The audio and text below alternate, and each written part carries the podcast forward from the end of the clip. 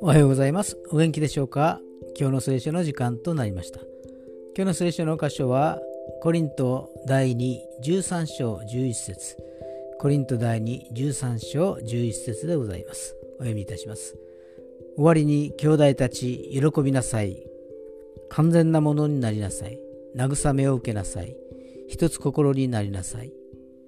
平和を保ちなさい。そうすれば愛と平和の神はあなた方と共にいてくださいます。